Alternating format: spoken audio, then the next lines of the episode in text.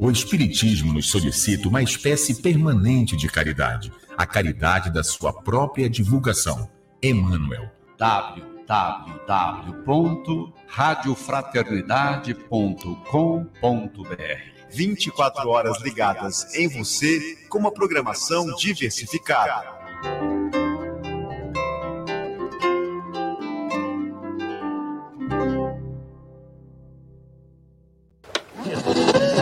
Web Rádio Fraternidade.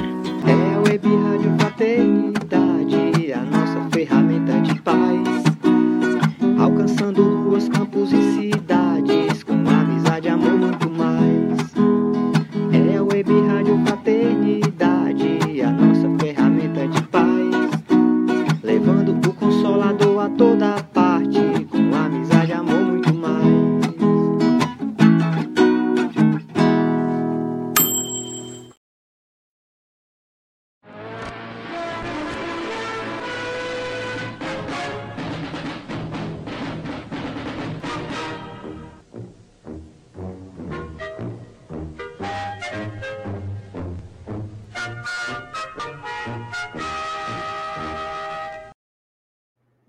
Muito boa noite, queridos internautas espalhados pelo Brasil e pelo mundo. Que alegria poder receber você aqui para a edição de número 142 do Pinga Fogo, né, Divina?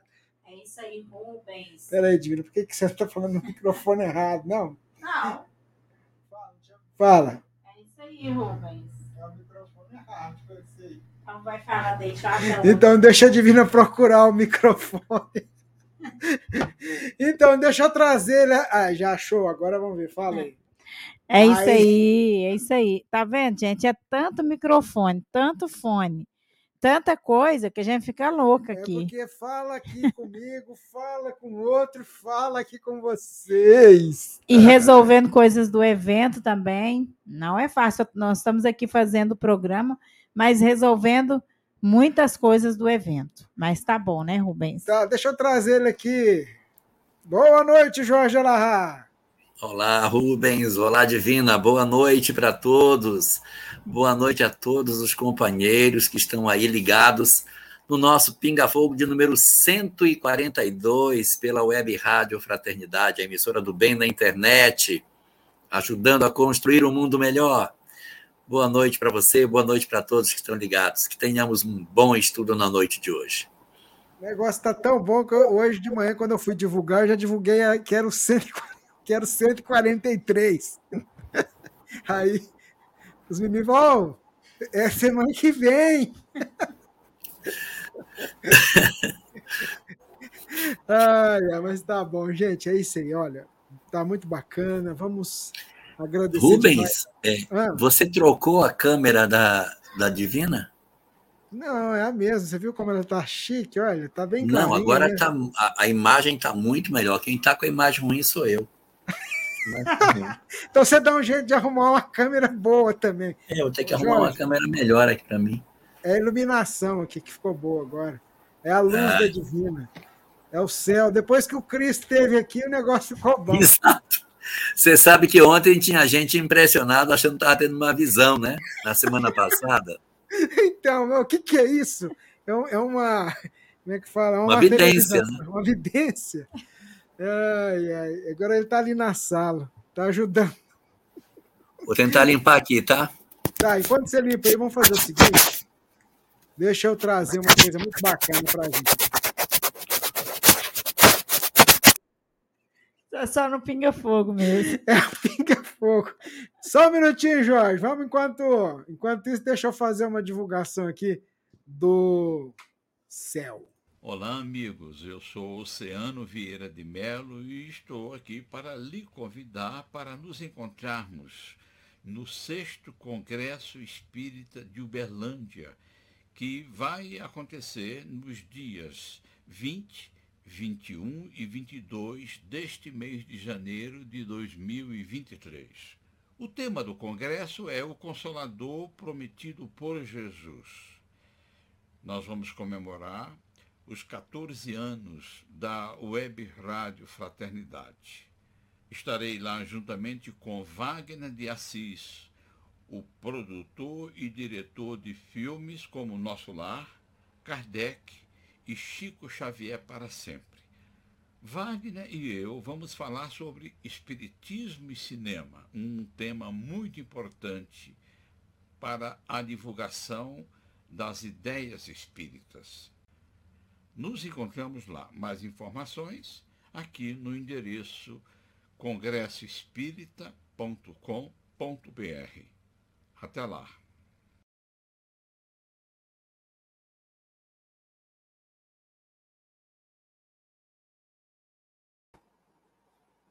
Muito bem, já que o Jorge é, limpou a câmera agora, vai ficar boa. A gente teve o convite, melhorou, Jorge, valeu mesmo, hein? Melhorou. Olha lá, ó.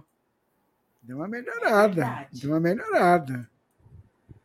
Então vamos agradecer a Jesus a oportunidade que a gente está tendo de estar tá aqui hoje para fazer o programa Pinga Fogo de número 142.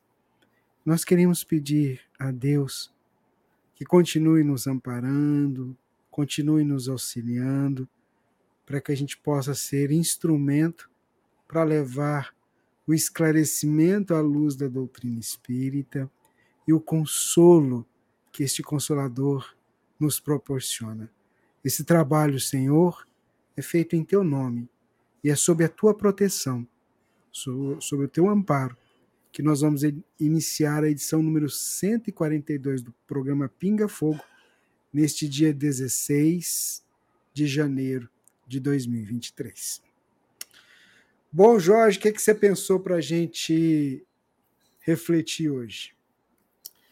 Eu conversei com a Sâmia e perguntei a ela que poema você queria propor para a gente ler. Aí ela estava ainda há pouco aqui comigo, não posso ficar, tenho que dar atenção à minha mãe gostaria tanto, mas nem posso. Mas aí ela disse: lê para eles um que eu gosto muito, Divino Projeto.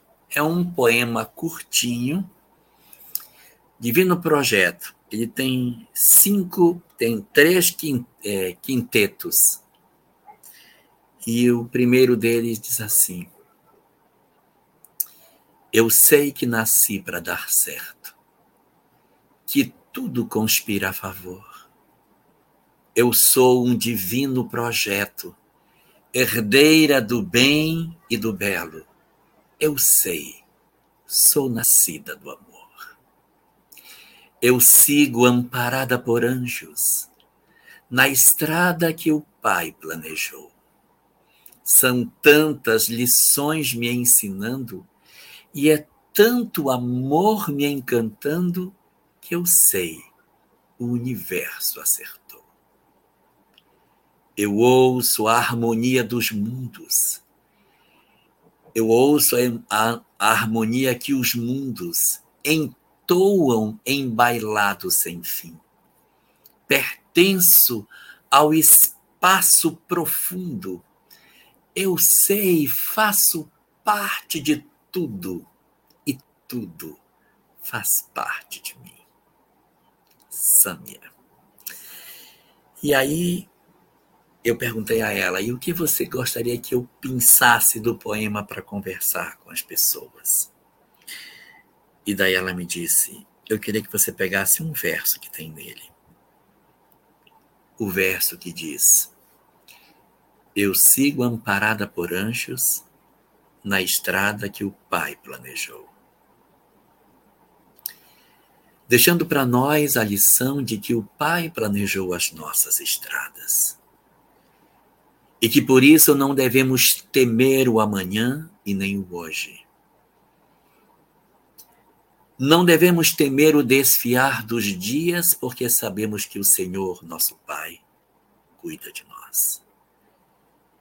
Se entendemos que somos um divino projeto, um projeto feito por amor, pelo Criador, que nos oportuniza as lições que precisamos para que aprendamos o caminho da felicidade. Por que temer a vida? Se nós somos almas indestrutíveis, Se somos espíritos imortais, por que temer a vida? Por que temer se sabemos que vamos transcender a vida da matéria? Se todos os problemas que a vida nos apresenta são todos eles tão fugidios. Se as nossas existências, na verdade, terão fim um dia, é certo, mas a vida nunca. Se nós continuaremos a existir para todo sempre, com a bússola apontada para a felicidade, por que, meu Deus, por que tanto temor com relação aos dias que virão? Nenhum de nós que conhece a doutrina espírita ignora a transição planetária. Ignora os desafios que seriam postos para as nossas almas nesse término de período no qual nós seríamos convocados para o processo de demonstração efetiva daquilo que de fato teríamos absorvido das lições da vida no desenvolvimento das nossas almas. Assim, portanto, acerenados pelo conhecimento que o Espiritismo nos oferece, aprendamos a descansar nos braços de Deus, na certeza do amparo divino, apoiado nesse dístico. Eu sigo amparada por anjos na estrada que o Pai planejou. São tantas lições me ensinando, é tanto amor me encantando que eu sei, o universo acertou. Aprendamos a confiar e sigamos as nossas existências com a certeza de que Deus é o Senhor soberano de todas as coisas. Fantástico, Jorge, muito bacana a colocação, chamando a gente a refletir e ter essa, essa confiança, né? Às vezes falta para a gente Sim. entregar nas mãos de Deus que não desampara nenhum de nós.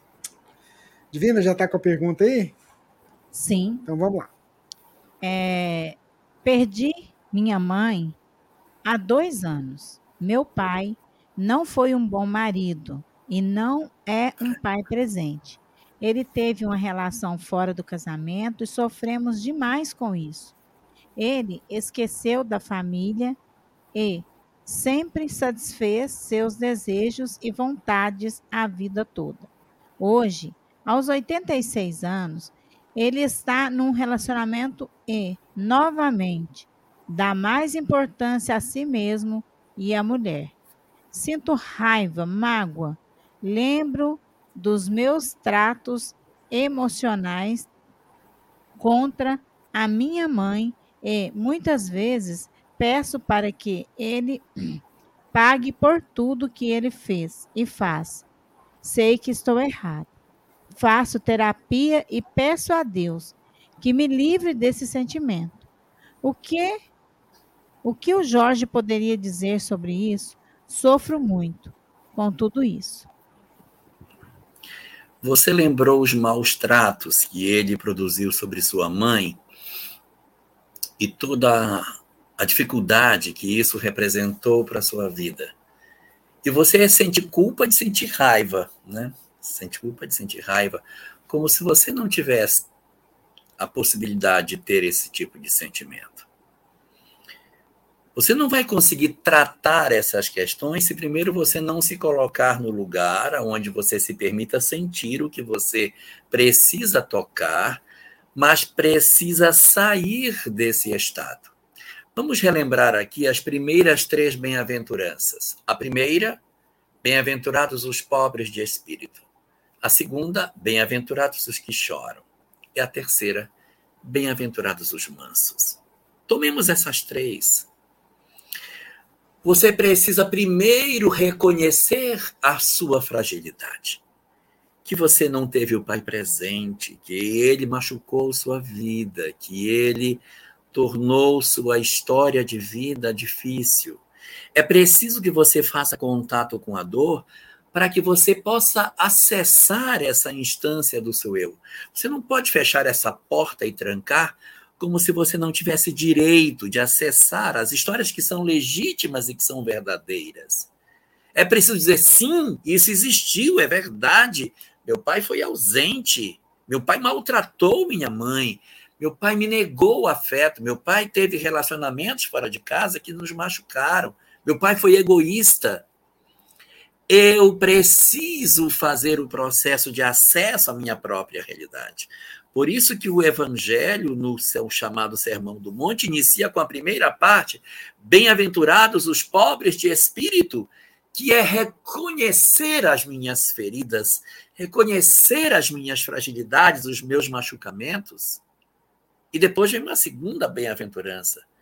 Bem-aventurados os que choram, que é você fazer contato com a dor.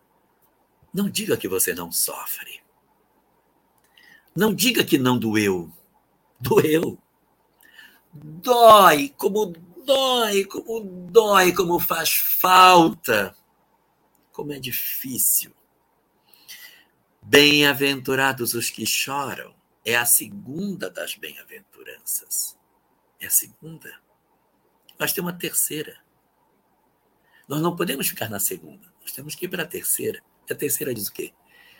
Bem-aventurados os mansos. Então, a gente reconhece a pequenez, chora a pequenez e depois se pacifica por dentro, porque enquanto você sentir raiva, você não vai conseguir se pacificar. Então, a gente tem que se permitir acessar a verdade, tem que permitir chorar, mas tem que fazer um movimento de saída. Como que eu vou fazer esse movimento de saída? se ele me fez raiva, se ele me fez falta, se me dói o que ele fez com minha mãe, como que eu vou fazer? Ah, a chave está na imortalidade. Vamos rever as bem-aventuranças. Bem-aventurados os pobres de espírito, porque deles é o reino dos céus. É essa parte que nos interessa, porque não é só eu saber que eu sofri, é saber que eu tenho a possibilidade de ter o reino dos céus, que é mudar só quem acessou as suas misérias tem a chance de mudar, tem a chance de acessar esse reino dos céus interior. E a segunda bem-aventurança diz que bem-aventurados os que choram. Mas por quê? Por que serão consolados? Como que eu vou ser consolado se a minha infância ficou perdida, mutilada? Eu não sou um corpo, eu sou um espírito imortal. Eu tenho a reencarnação. A minha consolação é saber que minha vida não foi minha existência, minha vida é muito maior do que isso. Sim, eu tive machucamentos na minha infância, na minha existência, sim, é verdade. Eu tenho feridas, é verdade. Mas eu me consolo na certeza de que todas essas coisas ficarão e que eu me transformarei amanhã em coisas muito mais interessantes. Então eu serei consolado pela compreensão da vida imortal. E o mais interessante, bem-aventurados os mansos. Por quê? Porque deserdarão a terra. É preciso cultivar a mansidão para que você tenha o bilhete de passagem para permanecer no planeta. Se você deseja realmente estar numa nova realidade de vida, precisa lavar a alma no perdão. E como lavar a alma no perdão? Entendendo que nada que fazemos na vida ficará impune. Não é preciso desejar o mal a ele. Não é preciso rogar, meu Deus, será que você não está vendo o que ele faz? Ele está entregue à lei. Ninguém escapa da lei divina. Quando nós entendemos que não há ninguém que consiga fugir aos ditames da lei de Deus, nós acerenamos por dentro. Nós paramos de desejar o castigo, a punição, a raiva. Meu Deus, é, é muita injustiça. Injustiça aos nossos olhos amanhã, essa mesma criatura será convocada ao tribunal da própria consciência e certamente encontrará experiências bastante dolorosas. Agora, se você continuar guardando mágoa e ódio e não entender que ele está entregue, como é que a gente faz para passar disso? Ele está entregue à lei. Ele está entregue à lei. Acredite que ele está entregue à lei. Não guarde ódio para não atrelar você a ele. Porque se você guardar ódio, você vincula a sua história com a dele. Solta. Acredite que a lei de causa e efeito vai acontecer. E liberte-se. Aí você vai ter direito de herdar a vida. Porque os que vão herdar a terra são os brandos e pacíficos. Acerene-se por dentro e aceite que o que ele fez é errado. Aceite que o que ele fez machucou você. Chore, mas console-se na imortalidade. E movimente-se na direção do perdão, para que ele possa seguir a história dele para lá. E você siga a sua história com sua mãe. Mas se você continuar guardando essa, esse machucado até hoje, você pode, de repente, permanecer no estado da necessidade de convivência com ele. Faça isso. Certamente vai ajudar muito você. Boa noite, Maria da Penha. Promone, promole. Muito bem, Jorge Elahar. É o programa Pinga Fogo de número 142. Vamos lá para a próxima pergunta. Ô Jorge, é... sou uma ouvinte assídua. Eu tenho uma, per... eu, eu tenho uma pergunta para você. Faz. Pode fazer. O programa, o programa é ao vivo? Hoje? Sim. Sim. São 21 horas e 57 minutos, 16 de janeiro de 2023. Mostra o relógio aí.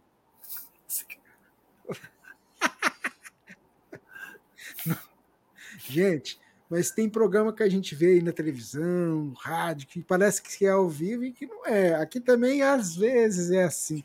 Só quando não dá, né? Quando o Jorge está num lugar que não vai dar, o Rubens está no outro lugar, aí vamos gravar? Vamos. Né? Por exemplo, se o Jorge estiver num hotel, o hotel não tiver uma internet boa e for 8 horas da noite, não dá, porque tá todo mundo usando. Mas vamos lá, ó.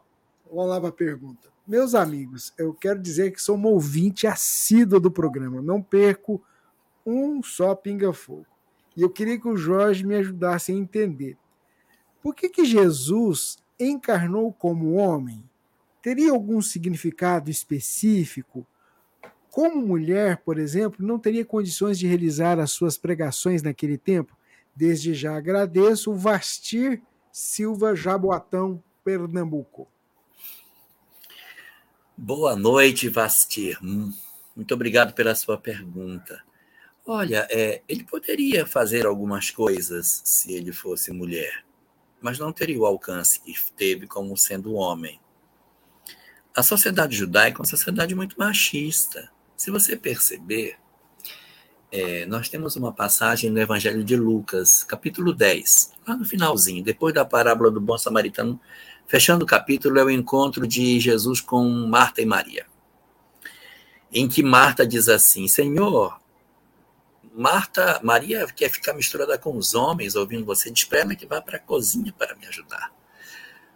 Querendo mostrar, e isso a gente observa o tempo todo no texto, só os homens tinham acesso ao conhecimento, a, a ter uma vida religiosa mais pronunciada.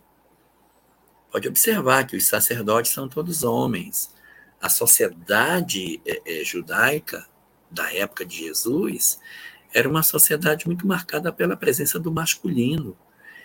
Então, Jesus, na condição de mulher, se eu tivesse em outra cultura, que não fosse a cultura judaica, talvez ele tivesse até uma maior proeminência. Você tem no Egito antigo, né, Hatshepsut, que foi rainha e depois ela se intitulou homem como faraó para ter mais autoridade, mas ela como, como rainha, você tem Nefertiti no Egito, mas a história de Israel, ela não dava para as mulheres muita proeminência, assim, o judaísmo. Você tem ali no começo as matriarcas, Sara, Rebeca, Lia, Raquel, que tem uma certa relevância, mas o foco está no patriarcas. É uma, é uma estrutura profundamente masculina dentro de Israel. Então, Jesus, na condição de mulher, ele acabaria não tendo nem acesso a falar. Realmente, numa análise do que, é mais conveniente, ele teria que vir num, num corpo masculino, porque era o que dava melhores condições para que ele pudesse fazer. Note, os doze discípulos, todos homens.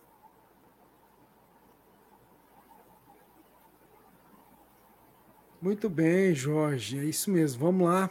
Valeu a reflexão divina. Traz a próxima pergunta, divina.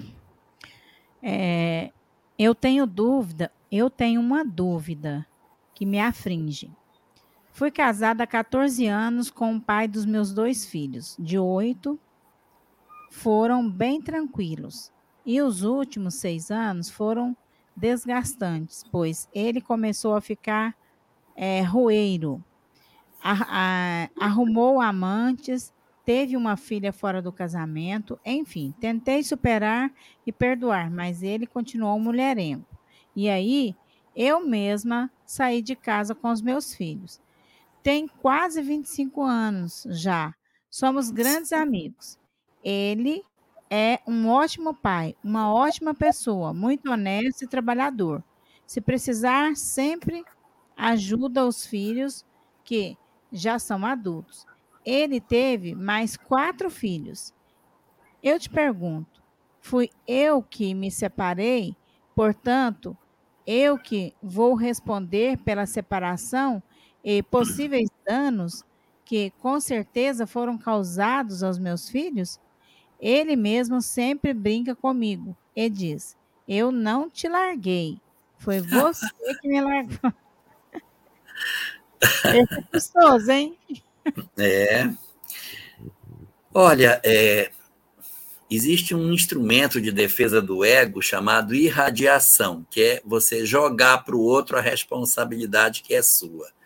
Me parece que o seu marido está passando pelo processo da irradiação, em que a gente, para não assumir a responsabilidade de alguma coisa, joga para outra pessoa como se ela fosse a culpada.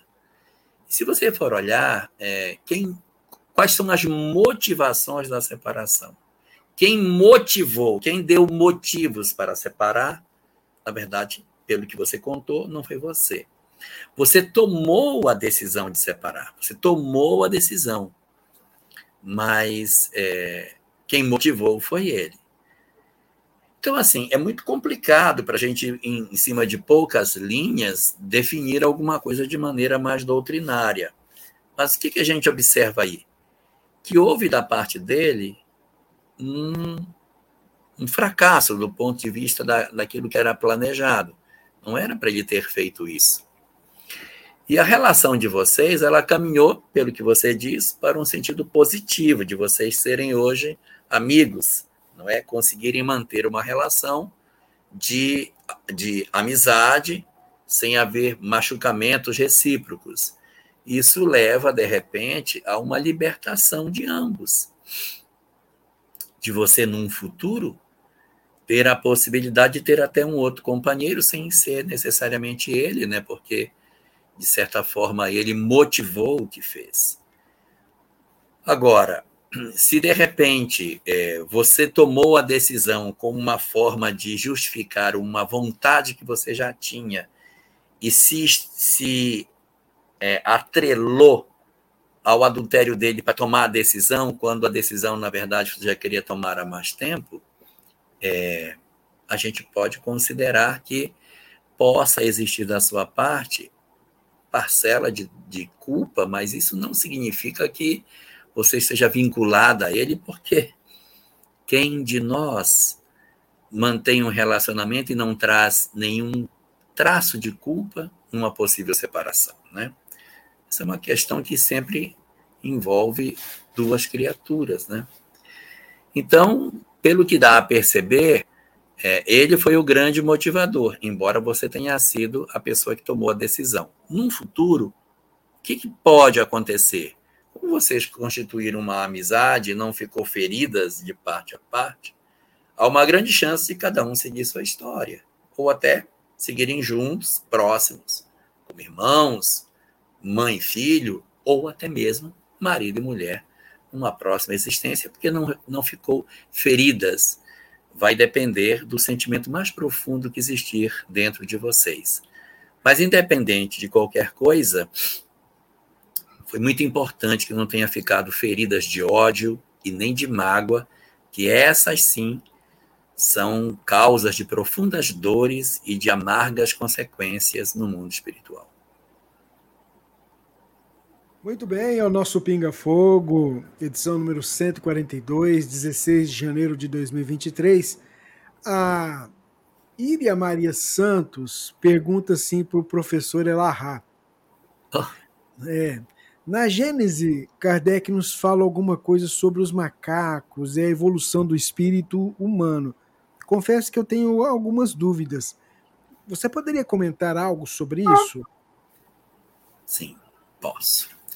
Mas antes eu quero mandar um abraço para Cuiabá, para a Eliane Regina, que está conosco na live de hoje. Boa noite para os meus vizinhos de Cuiabá, meus companheiros vizinhos de estado.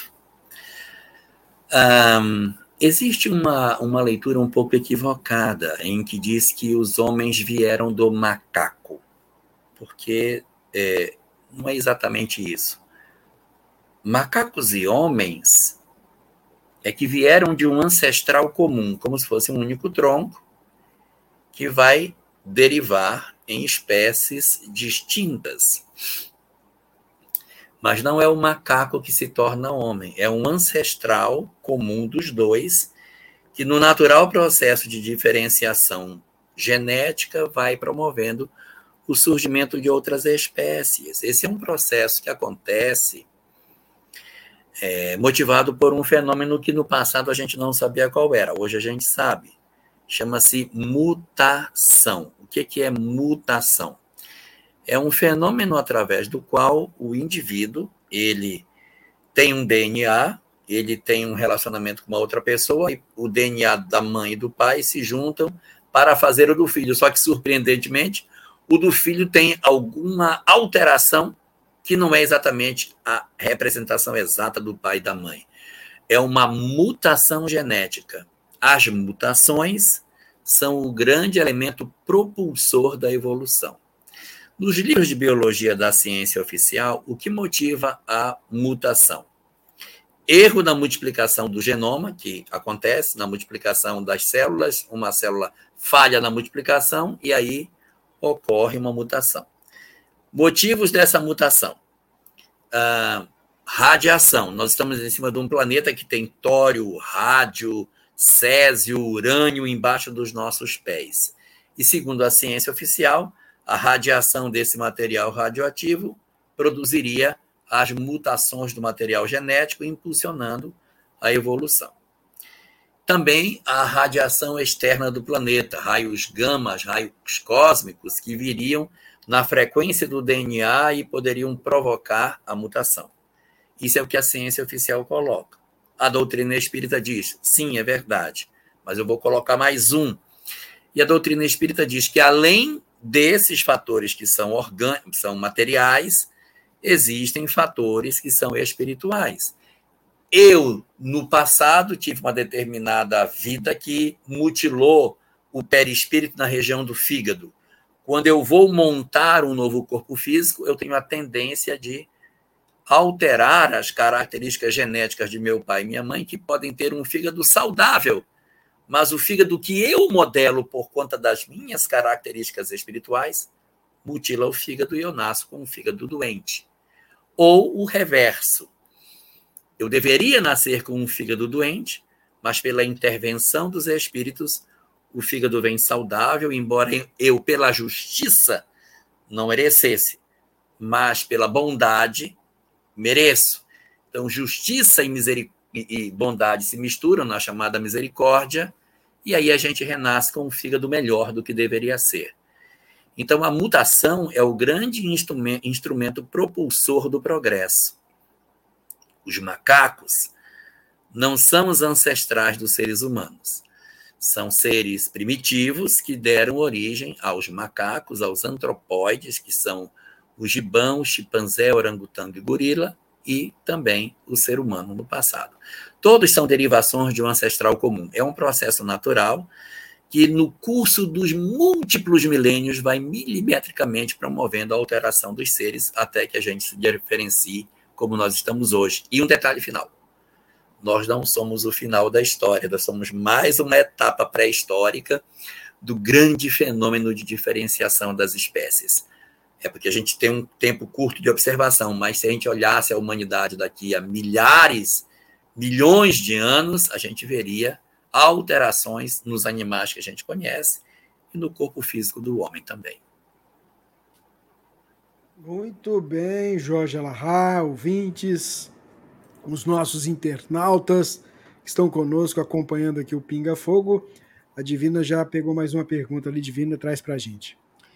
Então, Jorge, você já falou sobre gêmeos e tal, mas a dúvida dele é em cima do que você falou.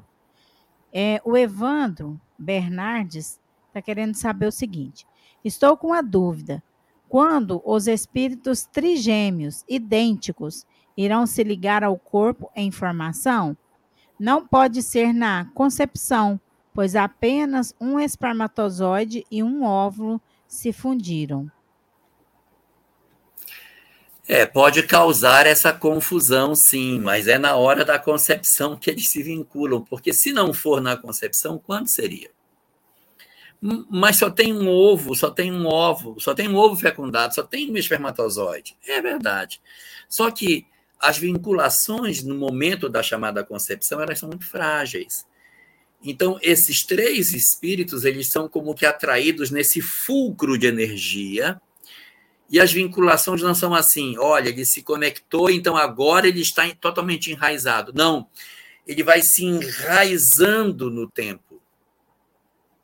Quando ocorre a chamada fecundação, não necessariamente aconteceu a concepção, que é a ligação espiritual. Então, na hora que acontece a fecundação, que é o encontro físico do espermatozoide com o óvulo, uma descarga de energia acontece, e nesse fulcro, essas entidades se sentem vinculadas fracamente. Elas são atraídas pela energia da fecundação, mas elas não estão, vou usar uma expressão forte, parafusadas no ovo. O processo de enraizamento dos espíritos é no longo da gestação vai enraizando e vai apagando, vai enraizando, vai apagando. Tanto que o espírito pode, nos primeiros meses da gestação, desistir. Abandona, desiste e ele volta para o mundo espiritual. Então, essa é uma condição é, que acontece. À medida que a gestação avança, a chance dele, dele desistir vai diminuindo, porque ele vai enraizando. Então, os trigêmeos, foram atraídos juntos e vão se enraizando à medida que a célula ou vai se dividindo. Ela vai passar por um primeiro estágio, que é o estágio de mórula, aonde ela vai se dividir, vai ficar parece uma amora minúscula. Depois ela vai virar um trofoblasto, que é uma etapa posterior. Depois ela vira um embrião, depois vira feto. Então, é nesse período da mórula que eles começam a se ajustar e as células que ainda não estão sequer diferenciadas, ou seja, ninguém sabe, é uma célula, né? então ela vai ser tudo, mas ela começa a se dividir, mas ela não está diferenciada assim, ó, eu vou ser pulmão e você rim. Tu, elas são ainda plenipotentes. Elas podem ser qualquer coisa. De repente, essas células começam a apresentar características próprias e se apresentam com a possibilidade de se multiplicar como se fosse um corpo independente. Aí você vai perceber que havia uma outra individualidade conectada naquele material genético.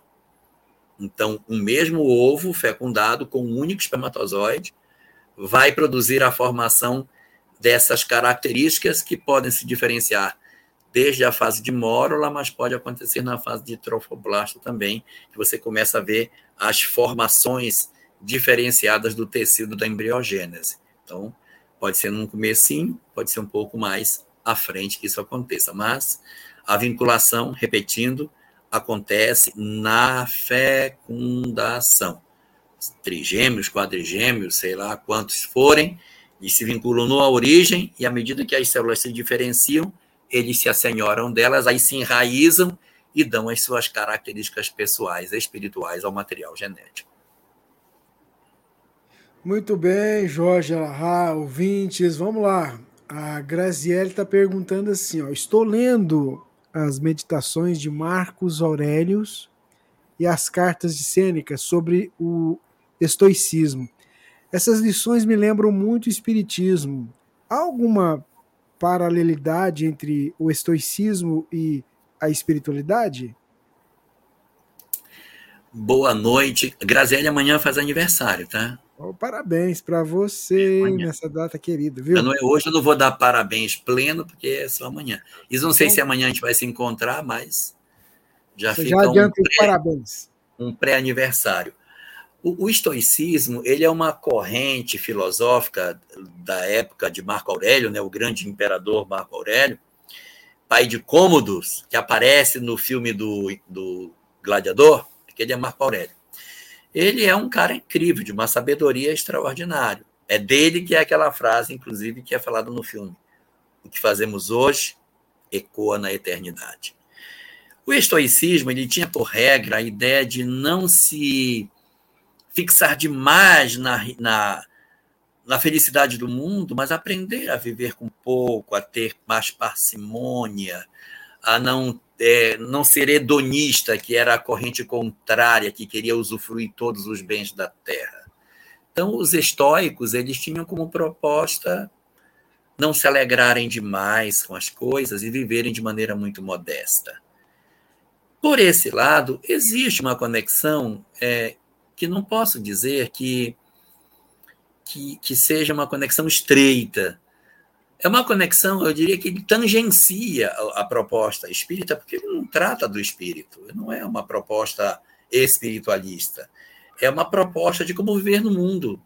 Como deve viver o homem? De maneira estoica, sem se apegar aos bens materiais, dormir em leitos de pedra, é, não, não usufruir das riquezas do mundo, não, não se embebedar das coisas que o mundo possui, mas viver de maneira bastante regrada, com o necessário para viver. Mas, uh, e o espírito? Eu não falo de espírito. E, e, e, de reencarnação, muito menos ainda. E sobre a existência de Deus, não tenho. E a questão da caridade, o amor ao próximo, não é exatamente isso. É uma relação minha de desapego às coisas e uma vida mais singela. Hoje eu poderia dizer que é próximo do estoicismo o minimalismo. Pessoa que vive de maneira a ter poucas coisas, não precisa ter muito, vive bem, tranquilo com o pouco que tem, feliz com o pouco. Mas isso não leva a que se diga que há uma conexão estreita com a doutrina espírita, mas tangencia. Eu diria que a gente tem alguns pontos de similaridade, mas a doutrina é muito mais larga, principalmente quando fala do espírito, que é o ponto fundamental de todos os seus princípios. E ali a gente vai encontrar apenas um ponto moral interessante, que é o desapego dos bens terrenos. Muito bem. Vamos lá, vamos para a próxima pergunta que a Divina separou aqui. Vamos lá, Divina. É, a pergunta é da Gláucia. Sou espírita há 70 dias. É dias 70. mesmo. Olha, pensei que era 70 anos. Não, é dias. Meu neto, de 23 anos, sofreu um atropelamento e se encontra em estado vegetativo, ainda hospitalizado. Poderia falar sobre isso na visão do Espiritismo? Gratidão, BHMG, Belo Horizonte. Como é o nome dela? É. Gláucia. Gláucia.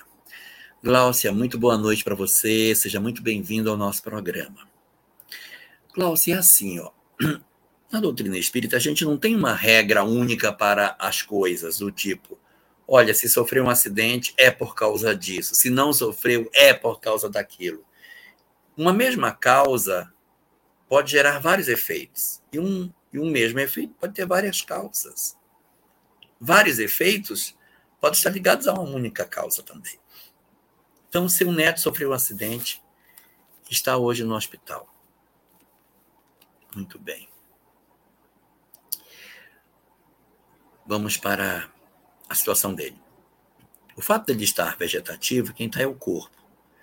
O espírito não necessariamente está em estado vegetativo. Pode estar? Pode. Ele pode estar em três condições: lúcido, fora do corpo, conversando com as pessoas espiritualmente, com os seus parentes desencarnados, ah, atuando para um entendimento melhor da situação dele, do que, que espera para ele no futuro, quais são as consequências daquilo que está acontecendo. Então, é, essa é uma, uma possibilidade. A outra é de estar dormindo junto com o corpo. Essa é uma possibilidade. Agora, uma terceira seria ele estar num estado intermediário entre lucidez e sono, uma espécie de confusão mental. Então, para ele especificamente, uma das três condições. Agora, por que isso aconteceu? Nós não temos uma explicação única para as coisas. Então, seu, seu neto pode estar assim por uma questão que seja do passado. É possível, tem uma história do passado que justifique essa experiência para que ele valorize a vida, para que ele valorize a existência, para que ele repense nos sonhos que ele teve, nas oportunidades que a vida dá. Volta renovado, com vontade de ser diferente, porque nasceu de novo, com um novo propósito de vida. Isso é muito comum. Então, pode ser em função de um passado para uma experiência. Pode não ser em função do passado, pode ser uma situação do presente. Esse seu neto não tinha a previsão, em princípio, de um acidente dessa natureza, mas em função de não sei o grau de responsabilidade dele no que aconteceu, mas vamos admitir que ele tenha, de certa maneira, contribuído, então ele, ele tem parcela de responsabilidade no ocorrido. Mas ele pode não ter contribuído, vinha na mão e o outro atravessou o sinal fechado e provocou o acidente. Pode ter causa no passado? Pode, mas pode ter causa no presente. Quando estamos numa situação desse tipo, em que não há causas no presente e as coisas são graves, a gente sempre pensa na possibilidade de que haja uma relação do passado, porque não há uma causa forte para justificar o que aconteceu agora. Então é mais tendente que seja do ontem e não do hoje. Mas isso não quer dizer que alguns espíritos não passem por uma experiência como essa sem causa do passado. Só que não é muito típico para o caso do seu neto, é mais típico nos espíritos que estão iniciando na jornada evolutiva. É possível que entidades que estejam no comecinho da evolução passem por traumas profundos sem que necessariamente seja o passado. E uma terceira situação pode ser a situação de missão. Missão é para deixar um exemplo Pessoas que experimentam esse tipo de situação e que, após o acidente, deixam para nós lições impressionantes de resignação, de, de aceitação da realidade, de superação das possíveis limitações. Então, são exemplos que ficam para todos nós. E, além de tudo isso, não podemos esquecer a figura dos pais e dos avós, dos irmãos, envolvidos na trama e que, de certa maneira, estão sendo convocados a exercitar em si as virtudes que possuem, de paciência, de cuidado, de zelo e de atenção com ele durante todo esse período. Então, há um leque muito grande de situações. O resumo que a gente poderia ter era a compreensão de que Deus, o soberano Senhor, não deixaria que uma ocorrência de gravidade tão relevante acontecesse sem uma assistência espiritual. Então, os espíritos estão atuando, seja prova, seja expiação, seja missão, os espíritos atuam. Seja um processo que tenha responsabilidade direta dele ou não, os espíritos estão juntos atuando. A confiança em Deus, a oração, e a certeza de que o melhor Deus nos proverá é sempre um imperioso movimento emocional nosso para garantir a melhor capacidade de recuperação dos nossos entes queridos. Uma boa noite para você e que Deus abençoe você e seu neto naquilo que for o melhor. Jorge, e pegando o gancho nisso que você falou para nossa querida irmã, o José Francisco, ele quer saber se existe morte por engano. Gratidão, José Francisco, lá de Brasília, Distrito Federal. Do ponto de vista humano, sim. O sujeito sai para matar um e acaba entrando na casa do vizinho e mata o vizinho. Isso acontece.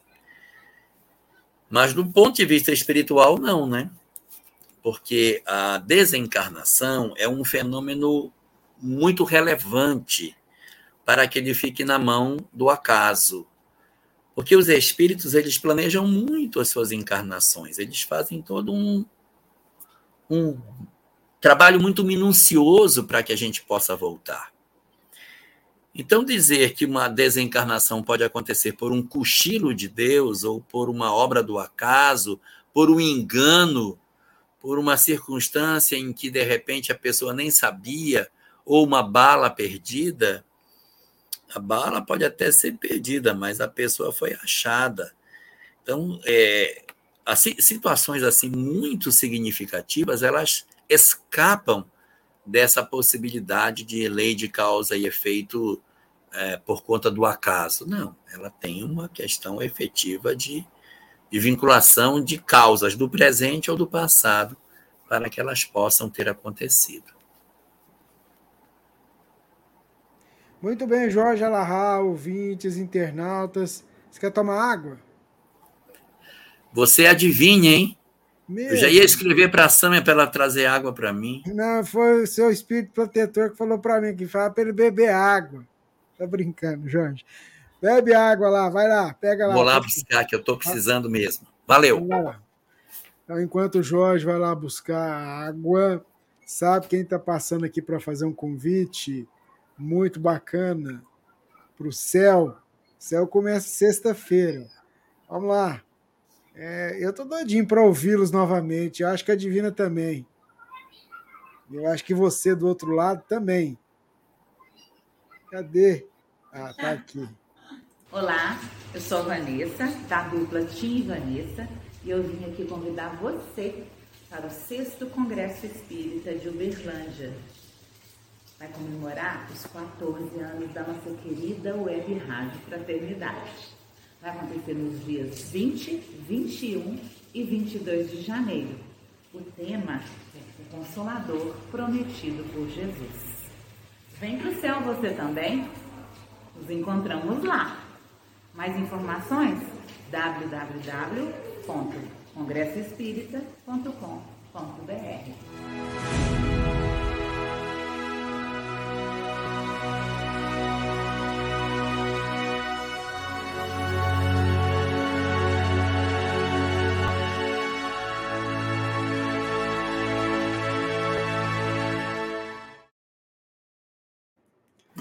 Ah, Vanessa. Ela vai estar aqui com o Tim. E aí eles vão fazer um musical, vamos dizer assim, né? No sábado à noite, aquela noite artística, Tim e Vanessa ao vivo aqui no céu. Imperdível. Fala. O que, que você ia falar? Gostei. Gostou, né? Gostei. É, você... Agora tem que ir para o céu. Tem, todos nós temos que ir para o céu. Eu falo que aqui é o único céu que a gente vai encarnado. Tá? Ô Jorge, a próxima pergunta foi feita pela nossa ouvinte internauta, a Norma Soeli. E ela pergunta, vê se, vê se você vai lembrar do caso, se, se você pode falar.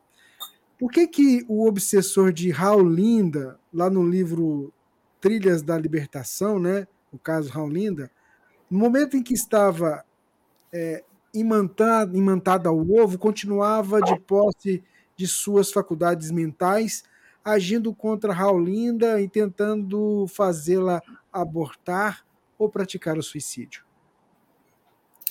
Bom, eu não li o livro, mas posso responder mesmo pelo fato daquilo que ela escreveu. Como a gente colocou ainda há pouco, os, os laços que vinculam o espírito ao corpo na fecundação são muito frágeis.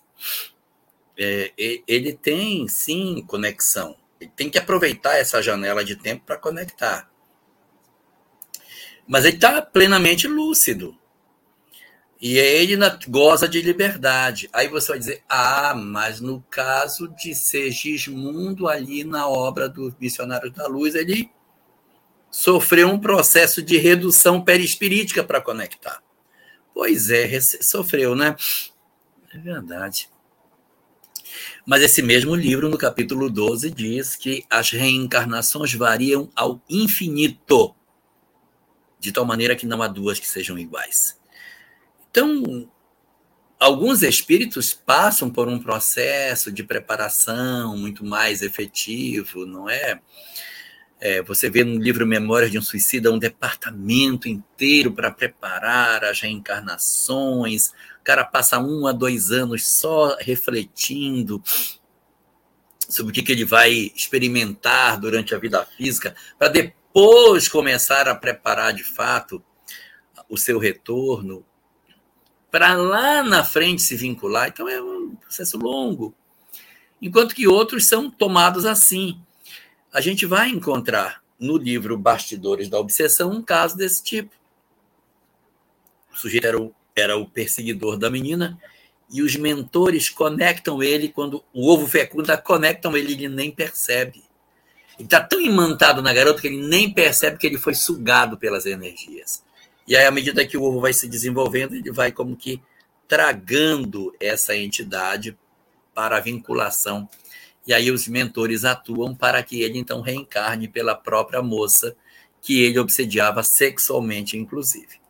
Então, as reencarnações variam muito, mas o que se pode dizer é que na fecundação não existe uma vinculação intensa do espírito com o corpo.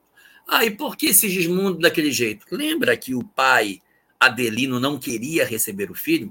Era preciso, então, amortecer a consciência dele para que ele pudesse se agasalhar naquele ovo e conseguisse ter mais êxito no processo reencarnatório. Então, ele sofre um processo hipnótico para facilitar a conexão. No caso dessa entidade, não havia rejeição o que havia era a necessidade de capturá-la. Então, as reencarnações variam ao infinito, dando para nós o ensejo de percebermos técnicas diferentes na conexão dos espíritos ao corpo. Muito bem, Jorge, Alahá, ouvintes, internautas, vamos lá, que a Divina vai fazer para a gente a próxima, a próxima pergunta. Eu queria aproveitar, a gente está falando do céu, né? Mas as inscrições do céu, elas vão se encerrar no dia 18, quarta-feira agora, tá? Então, quem quiser vir estar com a gente, tem as inscrições, elas vão ficar no ar até o dia 18 de janeiro de 2023. A Divina traz para a gente, então, a próxima pergunta, Divina. Eu estou falando, eu estou aqui respondendo, né? Uma pessoa que está cuidando de uma parte do céu e estou aqui prestando atenção, né, Rúmio? A, a Letícia. Boa noite a todos. Senhor Jorge, meu neto se suicidou. Será que combinamos que iríamos passar por essa situação quando fomos nos encarnar? Minha filha está sofrendo demais. O suicídio não é planejado.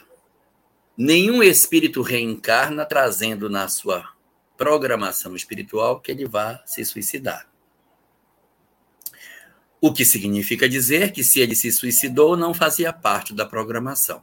E, portanto, ninguém combinou antes de renascer que ele se suicidaria. Ok? Mas, quando a gente reencarna, e que vai ser mãe ou pai de uma alma frágil, que tem a possibilidade da desencarnação pelo suicídio, nós somos avisados. Do tipo, olha, você vai receber como filho fulano. ele é uma alma que tem fragilidades, que precisará de cuidados muito especiais, porque ele traz dentro de si um punhal atravessado no peito, uma dor indescritível e que ele não consegue sequer expressar. Essa dor pode levá-lo a um processo de desencarnação.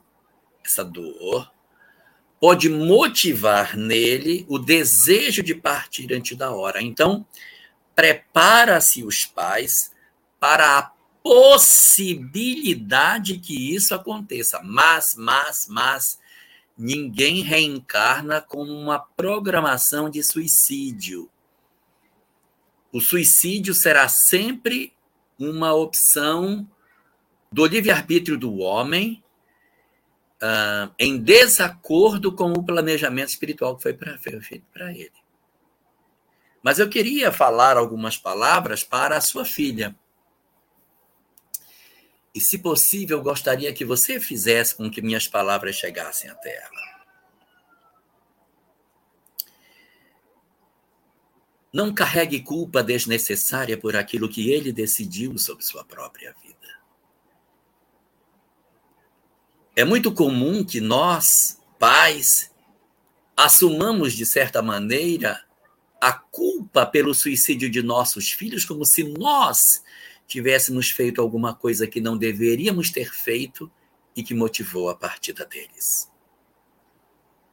É muito importante que você, mãe do rapaz, tenha compreensão de que ele, no livre-arbítrio que ele tem, tomou a decisão que ele tomou pelo cenário que ele desenhou para a sua própria história de vida. Não carregue uma culpa que não é sua.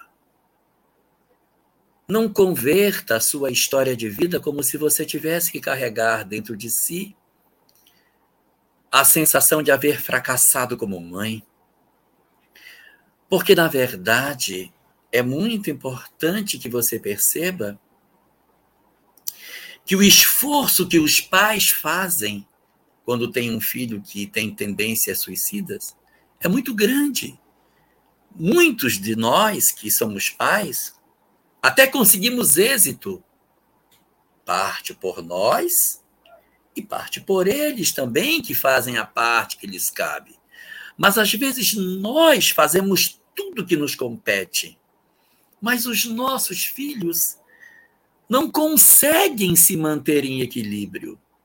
Então, em função dessa dificuldade, eles acabam partindo antes da hora e nós pegamos todas as dores do mundo e nos cobrimos com elas, como se nós fôssemos pais desgraçados pelo fato de nossos filhos haverem se suicidado. Foi uma decisão da parte dele. Nós fazemos a nossa parte, mas eles precisam fazer as deles. A doutrina espírita, em nosso socorro, vem nos contar que, sim, o suicídio nunca foi programado. Sim, as entidades suicidas, elas no mundo espiritual encontrarão as consequências dos seus atos. Sim, é verdade. Haverá sofrimento? Sim, haverá. Haverá sofrimento. Eu não posso dizer para você que não vai ter. Sim, haverá. Mas eu tenho uma notícia, além do sofrimento. Eu tenho a notícia de que todo sofrimento terá fim. Os nossos filhos, por mais equivocados que eles sejam, crime, a droga, o suicídio, o abandono, a violência, depois de passado um período consequência daquilo que fizeram, eles têm a chance de se refazer. Seu filho amado, que partiu de maneira equivocada pela porta miserável do suicídio, não é uma alma abandonada de Deus. Terá a oportunidade de se refazer depois do período de adaptação ao mundo espiritual. E um futuro se desenha para ele de recomeço, de reconstrução, de retomada do seu processo de aprendizado. A causa que levou ao suicídio vai voltar Ele vai voltar a ela, ele vai ter que lidar de novo com aquilo que foi a causa do. Qual foi a causa? Ah, foi essa? Pois essa causa volta para que ele prove que ele já passou. E muitas vezes você recebe a oportunidade de tê-lo de novo como filho. Ele vai ser um filho frágil, em que você vai cuidar dele, mas não pode carregar as culpas. Num futuro, numa próxima existência, é provável que ele volte na mesma família. Pode ser que não. Pode ser que ele venha num outro lar, com outra mãe, com outro pai, mas ele não é uma alma condenada ao sofrimento eterno. Ele tem uma história de futuro semelhante à nossa. Vai retardar um pouco a marcha, é verdade. Mas lá na frente, a gente se reencontra. Você vai poder tomá-lo nos braços. Vai poder dizer a ele que o ama. Vai poder oferecer, de repente, seu ventre para que ele volte uma segunda vez. Para que ele volte uma terceira, uma quarta, uma quinta. Vai ter a oportunidade de selar os laços de amor. Não existe amor no mundo que se perca pelos braços da morte. A morte ela é incapaz de separar os corações que se amam. Nesse momento em que seu filho parte para lá, haverá uma janela de tempo em que ele ainda não vai estar em plenas condições de encontrar você. O que fazer? Orar. Orar com frequência, orar pelo progresso dele, orar por ele, orar, orar, orar, orar de maneira sistemática por ele, orar sempre, anos a fio, na certeza de que ele não é uma alma proscrita da criação, mas é, na verdade, um espírito em processo de reconstrução da sua personalidade e que Deus de amor, o Deus de amor e de misericórdia, reserva páginas muito belas no amanhã para você e para ele na reconstrução de suas próprias histórias. Não carregue culpa. Seu filho decidiu por ele, independente do que você fizesse. Ele não está perdido para sempre. E os encontros do amor estão selados no livro da vida. Tenha fé e ore por ele. Muito bem, Jorge, ouvintes, internautas, é, é isso mesmo. Vamos seguindo aqui com o programa. A gente tem aqui é, uma pergunta, ela veio da Maria Figueiredo. Jorge, faço parte da Sociedade Espírita Allan Kardec de Charlotte, na Carolina do Norte, nos Estados Unidos. Nossa casa é pequena e estamos nos estabilizando.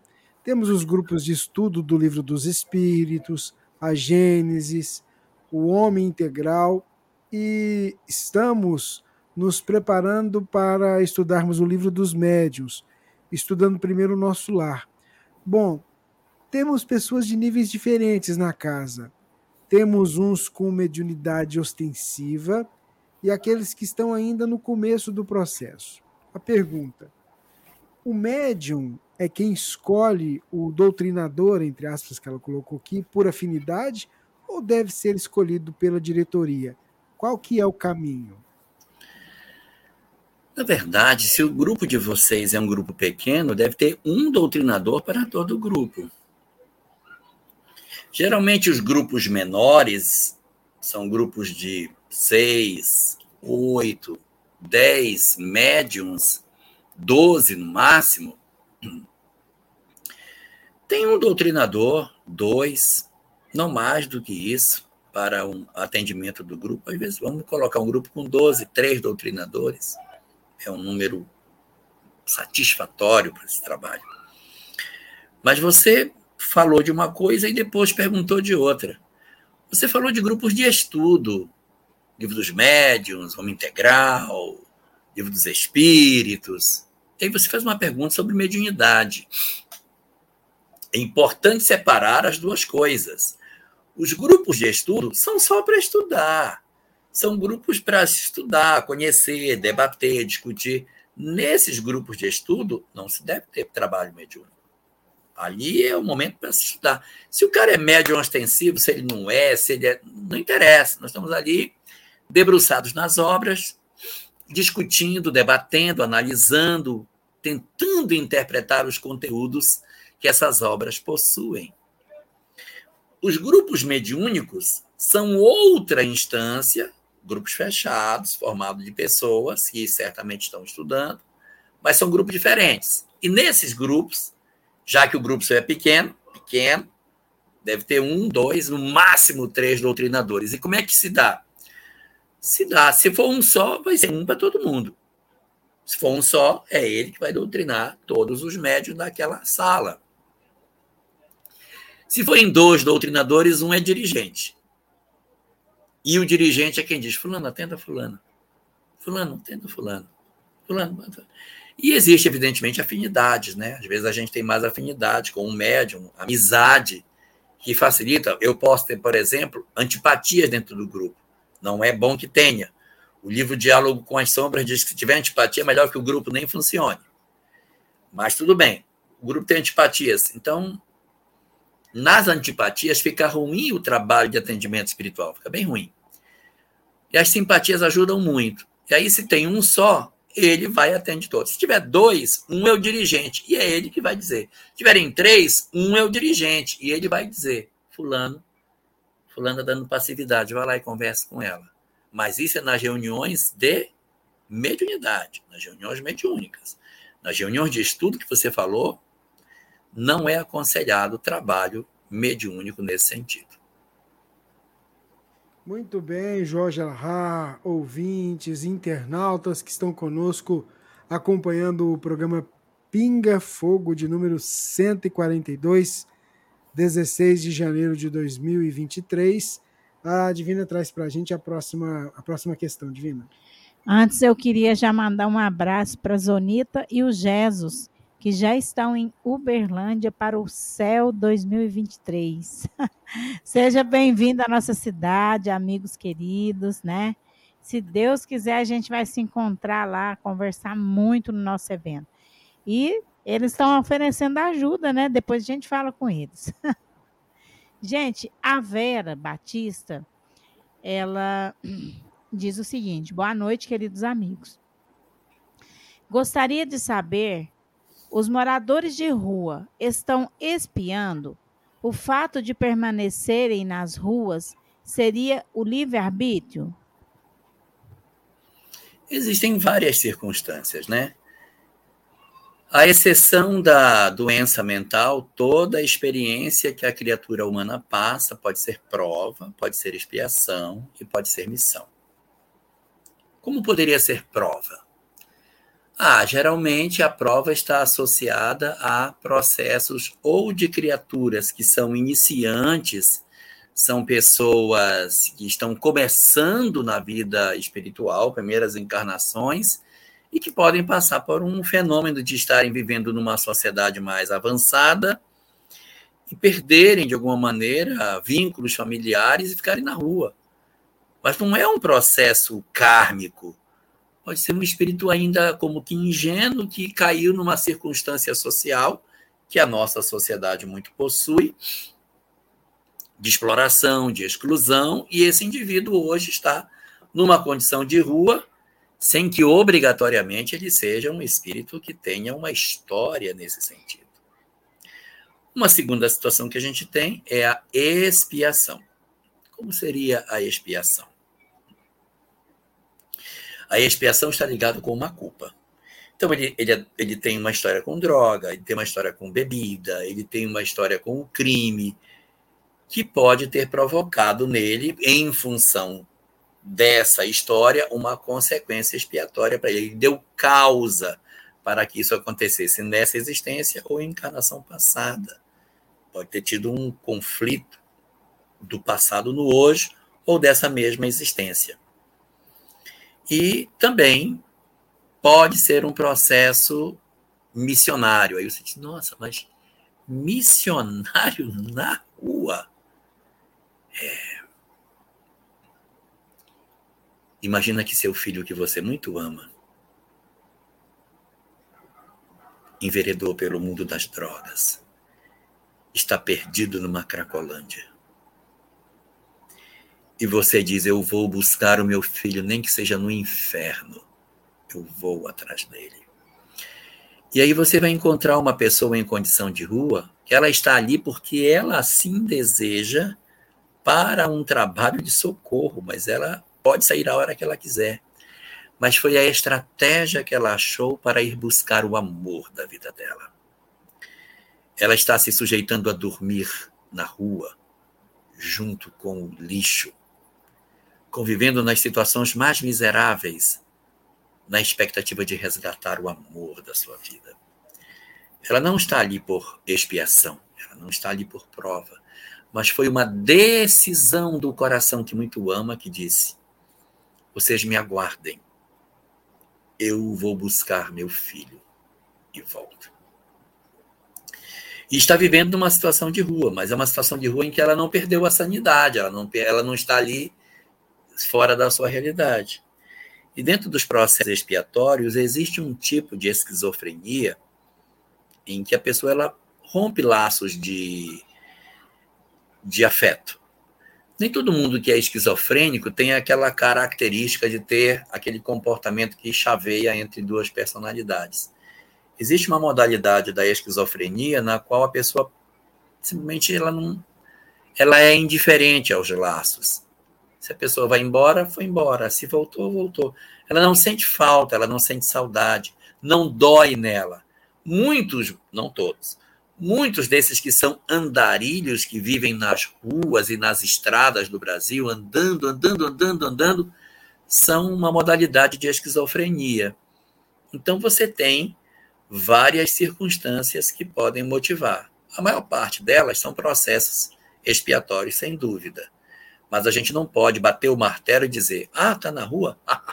Espírito devedor. Quantas almas luminosas desceram ao mundo para viver em condições abjetas para resgatar das sombras o amor das suas vidas. Eles também podem estar em condição de rua. Muito bem, Jorge Alahar, ouvintes. Vamos seguindo aqui com o programa Pinga Fogo. Jorge, minha filha tem sete anos. O pai desencarnou há seis meses, era alcoólatra e tivemos um rompimento doloroso. Faço sessões de desobsessão no centro espírita. O que mais posso fazer? Obrigada. Primeiro é importante cuidar também da menina porque ela também está sequelada pela partida do pai. Então, você fortalecer nela, na evangelização infantil, é muito importante. Trazer você para o trabalho da desobsessão, o atendimento espiritual, que é o termo mais adequado nessa circunstância, é muito bom, é ótimo, ajuda muito você. Não esquecendo que o trabalho do atendimento espiritual ele é composto de sete peças: o atendimento fraterno pelo diálogo, a palestra, o passe, a água fluidificada, o, a prece, o evangelho no lar e, como sétimo e mais importante, a transformação moral. Então, esse está cuidando de você e cuide dessas sete peças, para que tudo funcione bem. Mas precisa cuidar da menina. O evangelho no lar é muito bom. O evangelho no lar é bom porque vai ajudar a harmonizar o lar, a, a prepará-lo, a blindá-lo das possíveis influências perturbadoras. Mas se ela tem sete aninhos e teve a perda do pai, nossa, ela vai viver uma história de orfandade. Isso precisa ser compensado. Alguém precisa ocupar a posição da figura paterna. Já pensou você sentir o seu mentor, os seus espíritos benfeitores, o próprio Cristo, como seu mentor, como seu pai? Isso é maravilhoso. Eu evocaria aqui o livro Renúncia, aonde Alcione vive sem pai. Sem pai. Cirilo vai embora e ela fica a vida inteira sem a presença paterna mas ela substitui essa figura paterna por Jesus. E isso dá a ela uma fortaleza espiritual maravilhosa. Depois, o padre Damiano, de certa maneira, vem exercer um pouco essa figura paterna dentro dela, Mas é muito importante que essa lacuna não fique. Quando você me pergunta o que fazer, cuide da figura paterna dela. Levar a menina para a evangelização infantil é peça fundamental para preencher essa sensação de abandono que ela possa ter. E aí, você trazê-la, envolvê-la, apresentá-la para os conceitos morais que o Evangelho possui, à luz da doutrina espírita, meu Deus, que tesouro inestimável você estará oferecendo para a sua filha tão jovem, tem sete anos. Vai ter, ser fácil de você conduzi-la para a evangelização. Aproveite para aproximar-se dela, cele o seu processo de vínculo com a criança que lhe foi concedida e viva intensamente a oportunidade de amar que a vida está lhe concedendo. Não deixe com que as feridas do hoje gerem sequelas em você e nela no amanhã. É muito, muito possível ser feliz, mesmo com as perdas que a vida nos oferece na matéria. Quando estamos apoiados na certeza da imortalidade, na compreensão de que Deus nos reserva sempre o melhor, nós atravessamos de maneira mais fácil os naturais dramas da existência. Cuide dela e cuide de você também. Muito bem, antes da Dina fazer a próxima, a próxima pergunta, o pessoal está aí perguntando também no chat se vai ser transmitido, céu, aqui, vai ser transmitido aqui nesse nosso canal, o canal da Web Rádio Fraternidade no YouTube, o canal de vários parceiros, está sendo formado um pool de transmissão, pessoal dando as mãos, como a gente tem aqui no Pinga Fogo. Então nós estamos tendo vários outros irmãos que estão se somando sob a geração dos nossos amigos da FEB TV, que vão estar aqui com a gente, ajudando a gente a fazer a transmissão do congresso aqui em áudio e vídeo e também em áudio pelo, pelo, pela radiofraternidade.com.br no site ou no aplicativo. Divina a próxima pergunta. É, a próxima pergunta é de Ra Raquel Vitório. Como lidar com pessoas sempre insatisfeitas com tudo na vida? Reclamam de tudo, como não ficar ressentido com essa atitude vinda de pessoas muito próximas da gente? Cinco situações diferentes. Se são amigos, não são parentes, são vizinhos, são conhecidos, afaste-se. Você não tem vínculo com quem a vida não lhe, não, lhe determina isso. Se fosse para ficar com ele, eles teriam vindo como parente próximo. Se é amigo, colega de trabalho, a gente se afasta. Não vai ficar com ódio, mas a gente é, sai menos, é, participa menos dos momentos de, de, de lazer a gente não vai ficar com grosseria, mas a gente se retrai um pouco e segue a nossa vida.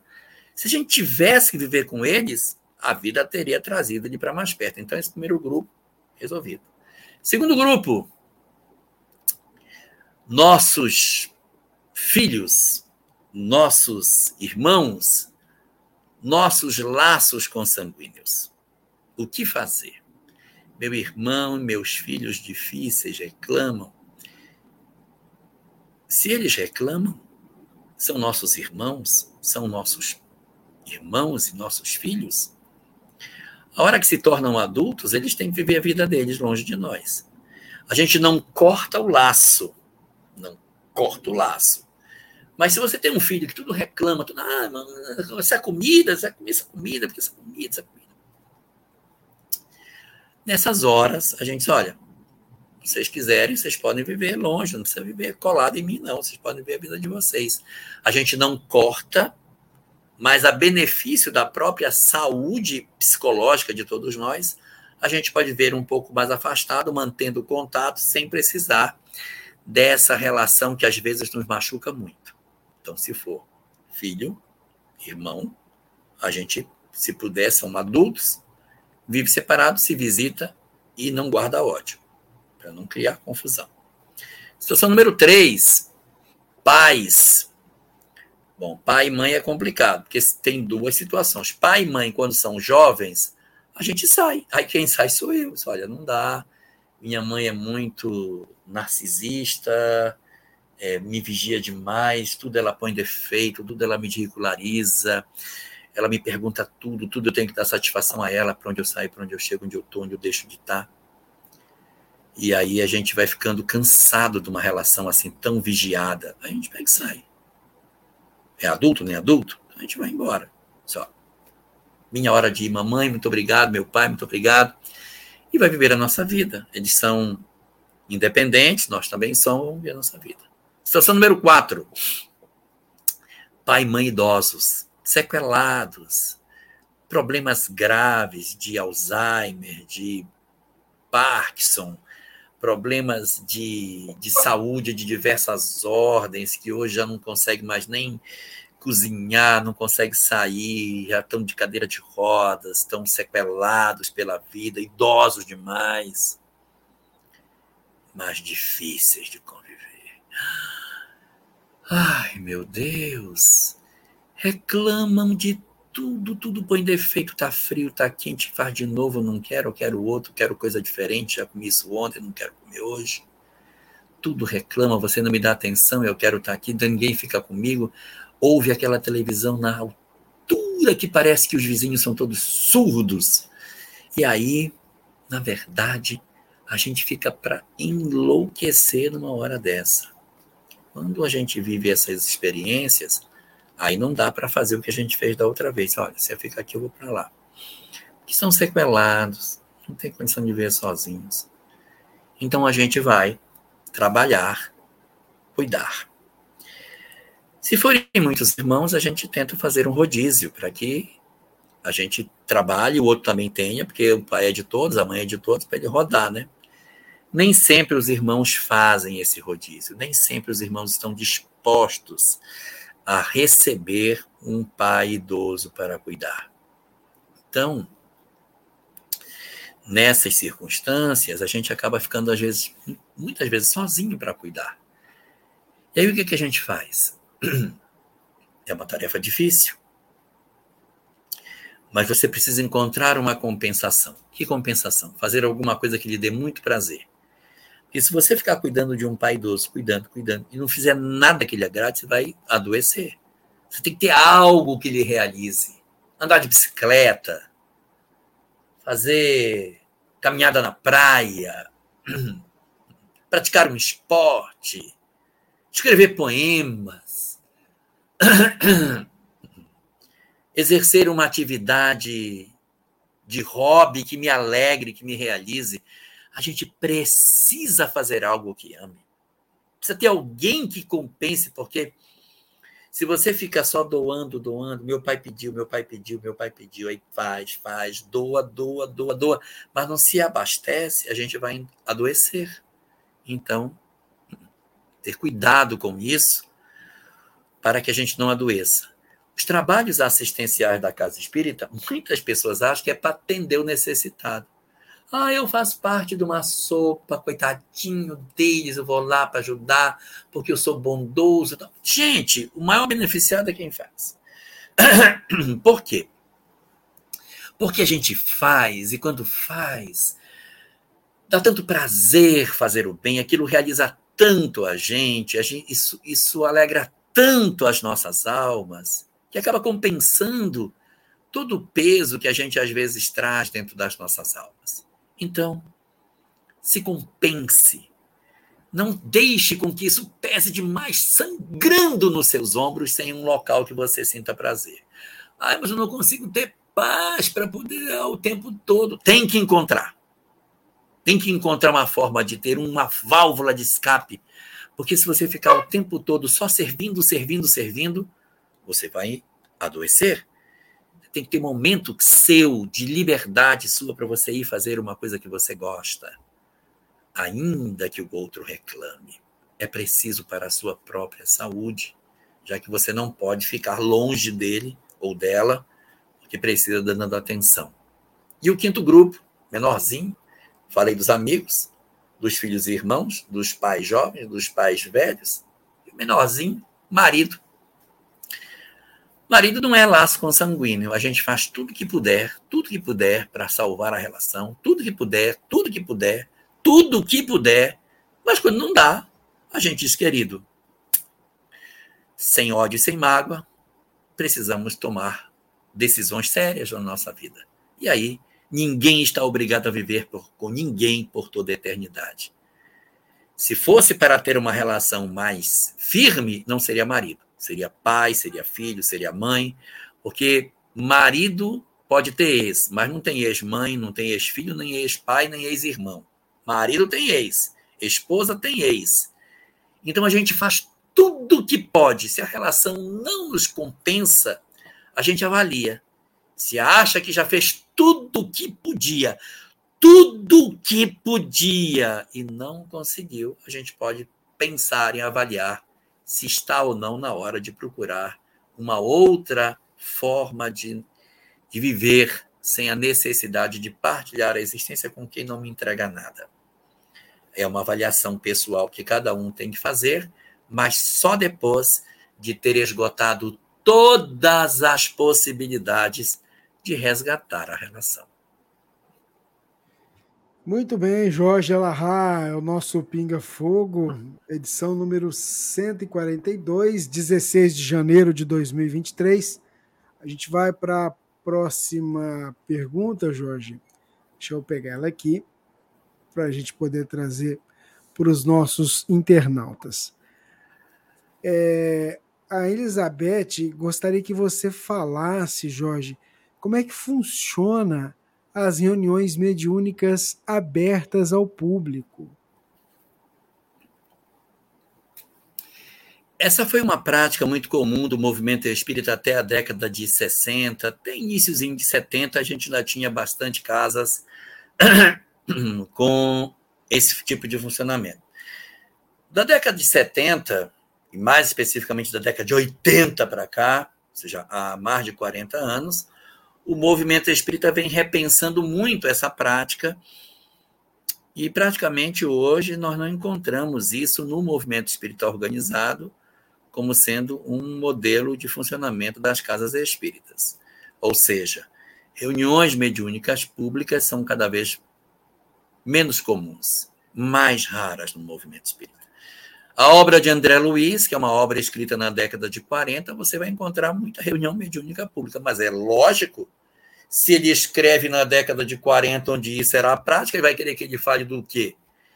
A obra de André Luiz, ela serve de exemplo, mas não serve de referência, ela não é uma referência. Ela é só um exemplo. Um exemplo ao contrário. Ela serve de referência, mas não serve de exemplo. Ou seja, ela é uma referência doutrinária. Ó, aqui tem, é uma referência. Mas ela não é um exemplo de como tem que funcionar. Por quê? Porque é uma prática que já é passadista, uma, uma prática da, de 60, 70 anos atrás, do movimento espírita, que foi repensada.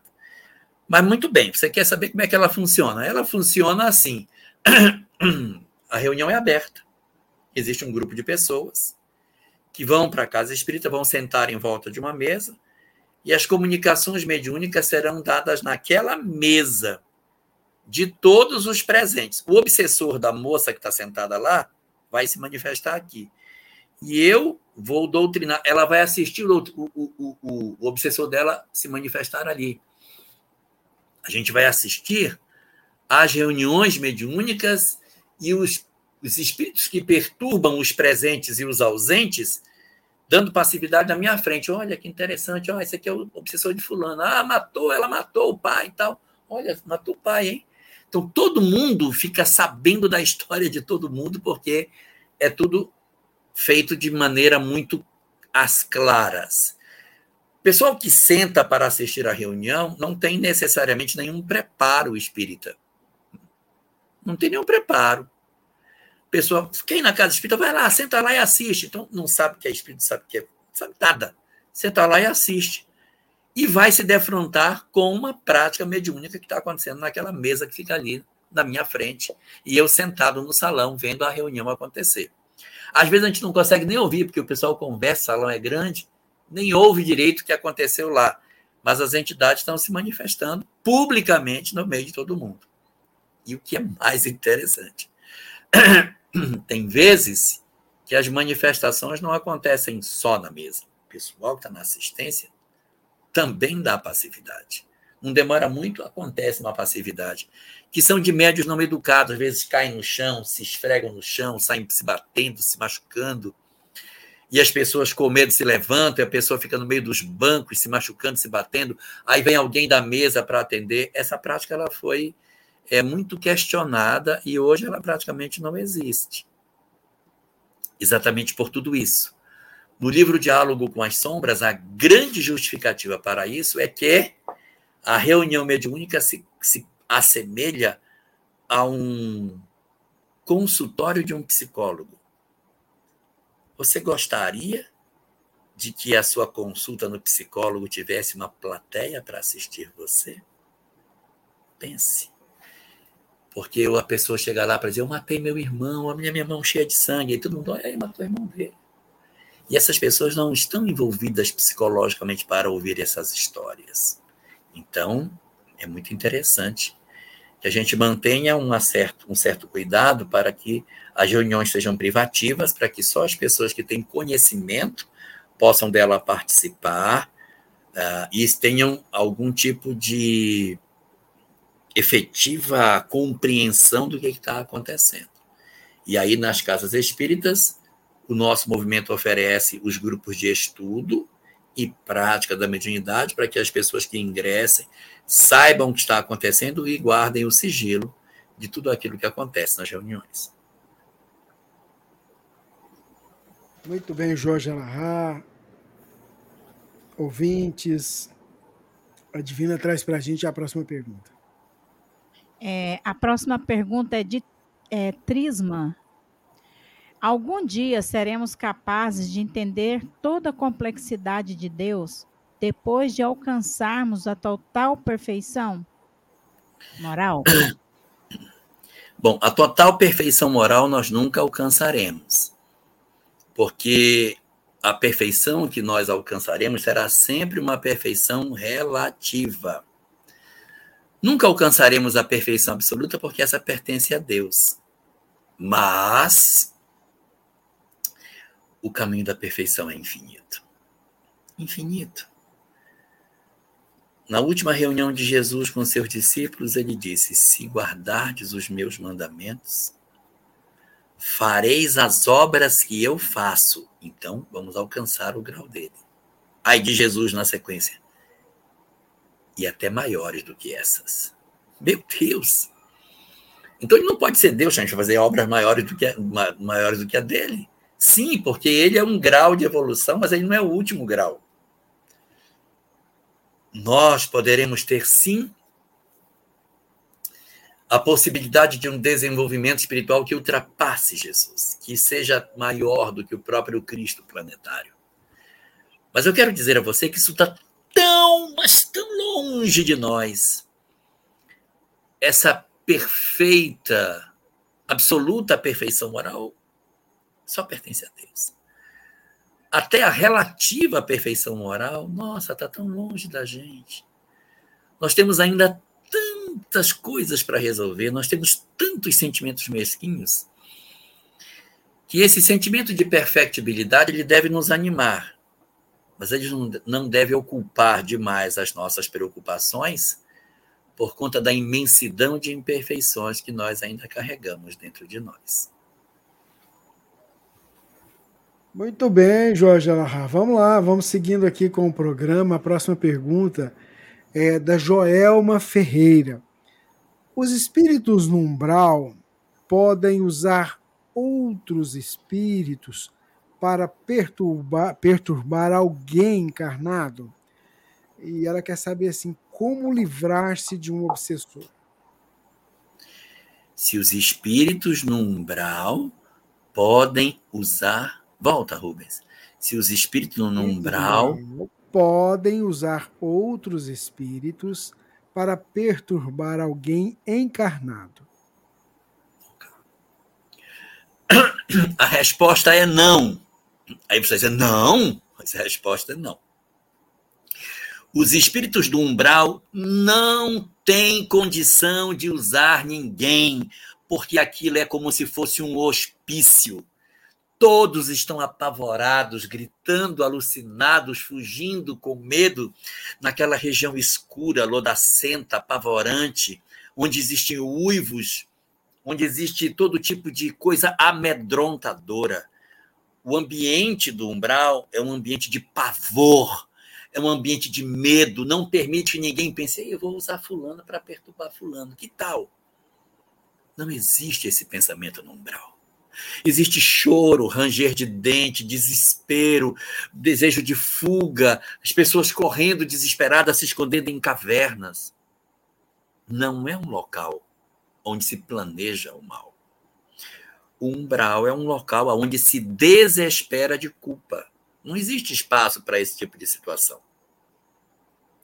Aí você certamente vai dizer: não, mas eu já vi no livro entidades ali no umbral é, fazendo acusações a outras entidades, a perseguindo. Não é verdade isso. Pois é. Essas entidades que você viu, elas não são do umbral, porque a pergunta dela é: espíritos do umbral? Os do umbral, não. Mas existem espíritos no umbral, o que é muito diferente. Espíritos no umbral podem ser das trevas. Eles vêm das trevas e entram no umbral. As trevas? A treva é muito diferente do umbral. As trevas está dominada pelo ódio, pelo desejo de fazer o mal, pelo desejo de vingança. E as entidades que estão nas trevas, elas não estão chorando. Se choram, é o choro seco do ódio, é o planejar da maldade. E esses que estão nas trevas, eles são das trevas. Mas indo no umbral, eles podem sim capturar algumas pessoas e tentar levar para perturbar alguém. Como que funciona? Eles pegam alguém que está ali no umbral, medo, medo, medo, medo, medo, medo, muito medo, tenho muito medo, tenho muito medo. Pega essa pessoa que está morta de medo, captura esse espírito do umbral e leva para a crosta e coloca dentro do quarto da pessoa que é frágil. O pensamento dela irradiando medo é como se fosse uma estação de rádio transmitindo medo, medo, medo. Com um certo tempo, aquele sentimento começa a tomar o encarnado. Então, entidades das trevas visitando o umbral podem pegar um habitante do umbral e levá-lo para a crosta e deixá-lo na região da casa de uma pessoa perturbando. Veja o livro Libertação. A obsessão promovida por Gregório sobre Margarida é basicamente formada dessa maneira. Pega as entidades e implanta na casa de Margarida para serem como que rádios transmissores perturbadores da saúde dela. Então é sim possível. Isso é sim, isso é sim possível. Mas entidades que são típicas do umbral não têm a mínima condição de lucidez para fazer nada, elas estão gritando desesperadas, apavoradas diante da circunstância aonde elas se encontram. Aí ela pergunta: como se livrar dos obsessores? Isso. A solução é transformação moral. Não existe nenhum talismã, nem palavra mágica que liberte as criaturas da perseguição dos maus, que não seja a prática do bem segundo o livro dos Espíritos, a melhor forma de afastar os maus é aproximando-se dos bons. A transformação moral, a prática do bem, é o melhor antídoto contra a perturbação espiritual. Deixa eu aproveitar e perguntar, por que, que a gente então acaba tendo um obsessor, Jorge? Até para poder as pessoas entenderem. Por que, que esse obsessor se vincula na gente? Tem alguma coisa? Existem cinco tipos de processos obsessivos. Existe um obsessivo por vingança, eu tenho ódio de você, desta existência ou de outra existência.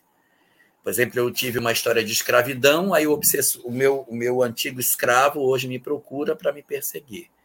Então, é uma história do passado que ele vem hoje me cobrar. Mas eu nem lembro, mas ele sabe quem sou eu. Então, pode ser do presente. Eu hoje fiz algo nessa existência para alguém, e um espírito que gosta dessa pessoa me perturba, ou ela já desencarnada me perturba. Então, esse é o primeiro tipo, obsessão por vingança. Segundo, Obsessão por conta de não gostar do que eu faço. Ele não tem raiva de mim, mas ele não gosta do lugar onde eu trabalho. Trabalho numa escola, dou aula para criança, escola pública, sou a professora divina, e aí os obsessores vão perturbar porque não quer que alfabetize, não quer que esclareça as crianças. Então eu tenho os obsessores da causa, não tem nada a ver comigo, nem sabe quem sou eu. Só não quer pessoas perturbando lá. Então você ganha obsessores, ganha, mas ganha uma quantidade enorme de benfeitores quando você pratica o bem. Não pode esquecer que se ganha algumas entidades perturbadoras, ganha uma quantidade imensa de amigos espirituais. Terceira situação de obsessão, obsessão por inveja. O espírito não me conhece, não sabe quem eu sou, nem sabe o que, que eu faço, qual é a tipo. Não é porque eu, eu ah, trabalho na escola tal, ah, porque é do centro espírita. Não, nem sei quem sou eu. Mas me incomoda você fazer muita coisa certa. Você é muito certinho, isso me incomoda, porque mostra que eu sou errado. Quando você acerta e eu erro, isso me dá raiva. Porque você conseguiu fazer certo, eu não consegui. Eu quero que você tropece para que eu diga, tá vendo? Tá bem, cai. Então existem obsessores que torcem pela sua queda para celebrarem o seu fracasso, para que anestesie neles a sensação de culpa que eles possuem. Quarto tipo, obsessão por afinidade. Nós somos amigos do passado, tínhamos os mesmos vícios, não somos inimigos. E hoje ele me procura para continuar o vício que tínhamos no ontem. Bebíamos, sexo desregrado, vida noturna, comportamentos equivocados. Ele era meu grande parceiro do passado, continua comigo hoje, me estimulando a voltar ao mesmo tipo de vida que eu já tive no ontem. E o último tipo, obsessão por afeto, obsessão por apego. Amava demais meu neto, desencarnei agora estou dentro de casa e nem percebo que estou perturbando meu neto. Meu neto está adoecendo e quanto mais eu quero cuidar do meu neto, mais ele adoece, porque a causa da doença dele sou eu. Esse é o tipo mais fácil de trabalhar, porque ela tem no fundo o amor. Então, orientando o avô de que ele está perturbando o neto, ele rapidamente se desembaraça do, do seu ente querido e que recupera a saúde de maneira muito pronta. Então, essa é uma circunstância bem interessante, mas são esses cinco tipos que podem gerar os processos obsessivos. Muito bem, Jorge. Divina traz mais uma pergunta para a gente, Divina. É de Gilson. Como ajudar um amigo perdido no mundo da internet, que crê em um mundo imaginário, onde tudo dá certo e a renda é distribuída a todos, a fraternidade impera, mas a nossa realidade é outra. É. Nós temos hoje muitas ideologias no planeta. Um período de transição planetária, isso é muito compreensível que existam ideologias as mais diversas. O que fazer?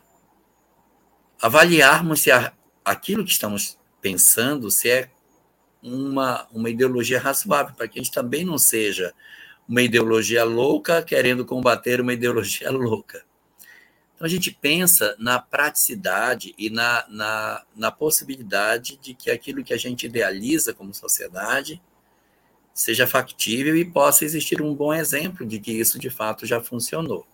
Agora, como agir diante dessas pessoas? Eu aconselharia a leitura da questão 841 de O Livro dos Espíritos que diz o seguinte: quando as pessoas estão equivocadas, é nosso dever alertá-las, mas alertar sem agredir,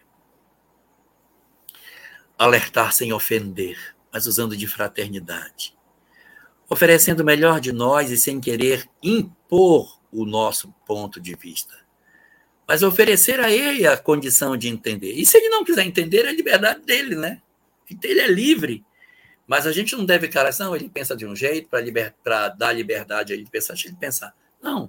Chama e diz: olha, eu acho que você pensa não é correto. Mas nunca ferindo, nunca ofendendo, nunca atacando. Questão 841 de O Livro dos Espíritos traz a resposta para a sua pergunta. Muito bem, Jorge Alahá, ouvintes, internautas do programa Pinga Fogo, edição número 142. Jorge, vamos fazer a nossa prece? Já tem quase duas horas de programa. E eu queria, queria é, nesse momento que a gente vai tirar um tempinho para fazer a prece, que você você vai fazer a prece para a gente. Mas eu queria que você colocasse aí o nosso céu, porque você sabe que Oh, não é fácil. Então, você colocasse aí, eu sei que o alto está nos amparando, está amparando todo mundo, vocês que serão os expositores, o pessoal que vai vir, o pessoal que vai assistir, o pessoal do local que está trabalhando, enfim. Vamos juntos nesse processo de retomada, né, depois de dois anos, nessas atividades presenciais. Três anos. É, três? É, 20. Nós fizemos o último em 2020. 2021, 2022, né? Agora é 23. 23, tá certo. É, é, tá bom, é, tá certo. Janeiro, né? Mas vamos lá. Faz a prece pra gente. Faço, faço sim. Senhor, as nuvens escuras que envolvem o planeta em que vivemos demonstram nitidamente o período de transição que atravessamos. A humanidade estertora nas garras do materialismo que promove uma quantidade imensa de vítimas todos os dias em função das promessas miseráveis com as quais acena para a humanidade infeliz. Por isso, Senhor, observando a imensidão de dores que cobre o planeta, nós reunimos os nossos corações para te pedir as tuas bênçãos sobre toda a terra. Assiste, Senhor, a humanidade da terra com as tuas bênçãos divinas, oferecendo aos seus governantes a oportunidade de perceberem de maneira mais clara as responsabilidades espirituais que lhes pesam sobre os ombros, em função dos compromissos espirituais que possuem, assumidos antes das suas encarnações. Que todos aqueles que possuem sobre seus ombros a possibilidade do mando, desde os menores das cidades mais humílimas do planeta, até as nações mais poderosas da terra. Que todos esses homens possam receber do alto, Senhor, a bênção da tua presença sem par. Através dos teus espíritos benfazejos, que atuando através dos recursos da mediunidade, possam acionar através do sonho o despertar das responsabilidades espirituais que possuem. Rogamos-te assim, não somente por aqueles que mandam, mas também e prioritariamente por aqueles que obedecem. Envolve a massa imensa de criaturas encarnadas e desencarnadas, vinculadas ao planeta em que habitamos. E que muitas delas, perdidas pelo ignorar do que são, avançam de maneira profundamente infeliz pelas portas dolorosas do equívoco, do erro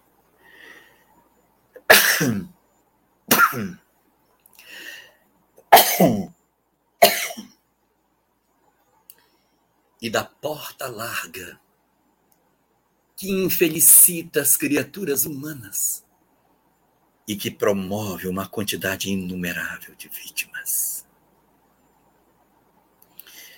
Deixa, Senhor,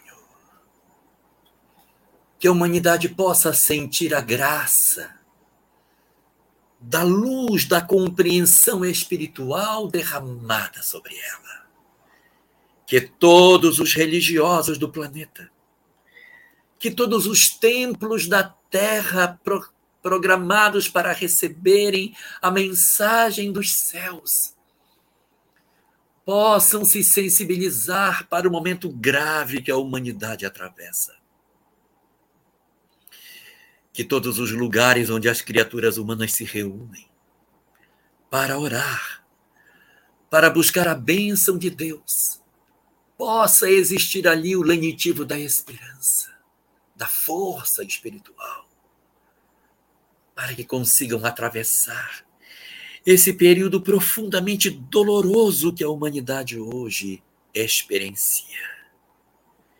Permite assim que todas as iniciativas que são feitas pelo alto para derramar a luz sobre os homens, que todas elas sejam bem-sucedidas. Deita as tuas bênçãos assim, Senhor sobre os eventos da Igreja Católica, sobre as movimentações realizadas nas igrejas protestantes dos mais diferentes matizes. Assiste. Às reuniões realizadas dentro das religiões islâmicas, sunitas, xiitas, drusos. Todos os demais, sufis, que sejam todos assistidos pela tua bênção de amor. Que os cultos afros, nas suas diferentes denominações, possam receber o influxo do amor. Que todas as doutrinas orientais, todas, que todas as suas vertentes possam receber, Senhor, as energias do mais alto descendo. Que os judeus que se reúnem nesse momento possam sentir a necessidade do amor para a união das criaturas. Pedimos-te não só por eles, mas por todas as denominações do espiritualismo moderno, que todos os lugares aonde as verdades espirituais modernas são oferecidas, que todos esses ambientes possam ser iluminados pela bênção do teu amor. Assiste, Senhor, assim, as casas espíritas de todo o planeta e as casas espíritas do Brasil os eventos realizados no nosso país, no momento tão difícil da nossa pátria. Que nós possamos receber os eventos realizados, a conexão maior com a presença do espiritual nas nossas vidas.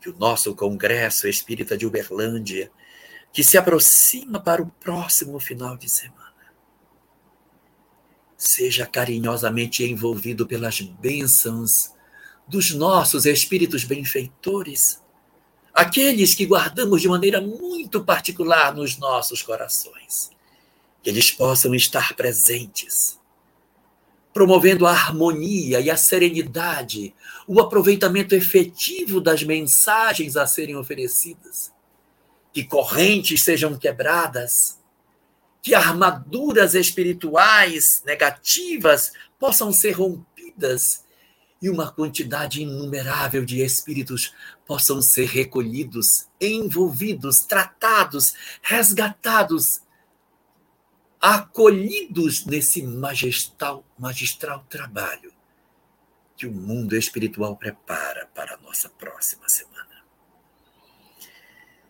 que estejam as tuas luzes acesas em todos os templos da terra, em todos os gabinetes de trabalho dos homens que comandam o planeta. Que as luzes do Consolador estejam acesas, Senhor, no nosso encontro próximo, derramando bênçãos sem par para todos que poderão participar presencialmente ou pela internet que todos possamos sentir a graça da tua misericórdia em nos oferecer tanta luz em períodos de tanta sombra. Por essa tua misericórdia infinita, nós só temos a te agradecer, Senhor, e a te pedir que nos abençoes, que protejas as nossas vidas e que guardes os nossos corações na tua infinita paz. Muito bem, obrigado, Jorge. Obrigado a essa espiritualidade amiga que nos carrega. Divino, seu boa noite. Rubens, seu olho tá pequeno. seu olho tá pequenininho, assim como o meu. O meu já é pequeno, o seu tá pequeno. Gente, boa noite. É brincadeira, viu? Estamos aqui a serviço do Cristo, né? Que Jesus possa envolver a todos vocês, a nossa semana, envolva o nosso congresso, né? E quem estará aqui conosco, nosso abraço. Quem vai estar à distância, nosso abraço também, tá? Um beijo no coração. Todo mundo já programa para 2024, hein? Nem acabou esse, já está preparando outro. É assim mesmo. Jorge, seu boa noite. Uma boa noite para todos. Um, um excelente final de semana para todos nós que estaremos no céu. E para você, Divina, para você, Rubens, até sexta, se Deus permitir. E aí, a gente vai fazer pinga-fogo segunda-feira, hein? Se Deus quiser, né? Se Deus permitir, vamos lá. Não, o Rubens está vendo, né? Nós vamos estar morto, a gente não vai dar, não. Então tá bom, gente. Fica com Deus. Gratidão. Ótimo dia para você que está nos acompanhando aí do outro lado do mundo. Ótima noite para você. E olha, a vida às vezes é difícil, mas não desista, tá? Porque Deus não desiste da gente. Fica com Deus. Muita paz. Gratidão imensa por vocês estarem conosco aqui, os parceiros que eu até esqueci de falar. Fica todo mundo com Deus, gente. Tchau.